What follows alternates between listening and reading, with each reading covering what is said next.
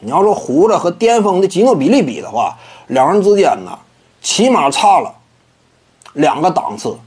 就是胡子球手属于真正的联盟一等一的超级巨星。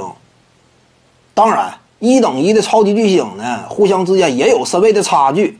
你比什么勒布朗詹姆斯、斯蒂芬库里之类的，还是矬一些。但胡子这些年以来，联盟当中顶尖超巨绝对有他一号，对不对？率领球队常规赛阶段拿得分王的同时，兼顾战绩。季后赛呢，遇到特别横的是不行。你比如说遇到勇士队这样的，这牌面可以说宇宙级别的，那是干不过。但是放眼联盟。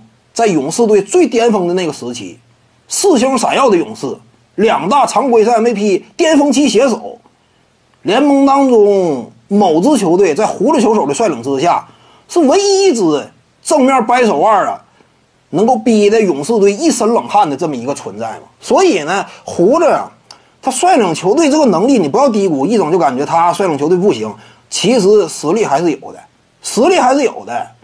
所以说吉诺比利呢。他是第六人的角色，当年如果说真有机会，其他队伍啊啊看好吉诺比利，让他当核心老大，又给他一份顶薪合同，你看他走不走？他早就走了，为什么没走？成就有限，联盟当中这个档次相对不是那么高，也就是二三流之间吧。你看他巅峰期也无外乎就是入选过第三阵容而已，第二阵容都没有嘛，就这样一种层级，谈什么？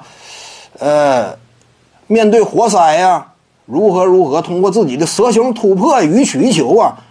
蒂姆·邓肯、托尼·帕克，那是重点对方防控的对象。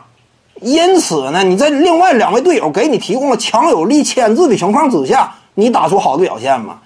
还是那句话，赛场表现得结合这名球员他的队内地位、战术戏份儿去进行。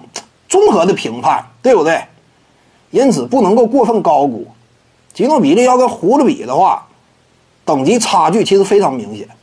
徐静宇的八堂表达课在喜马拉雅平台已经同步上线了。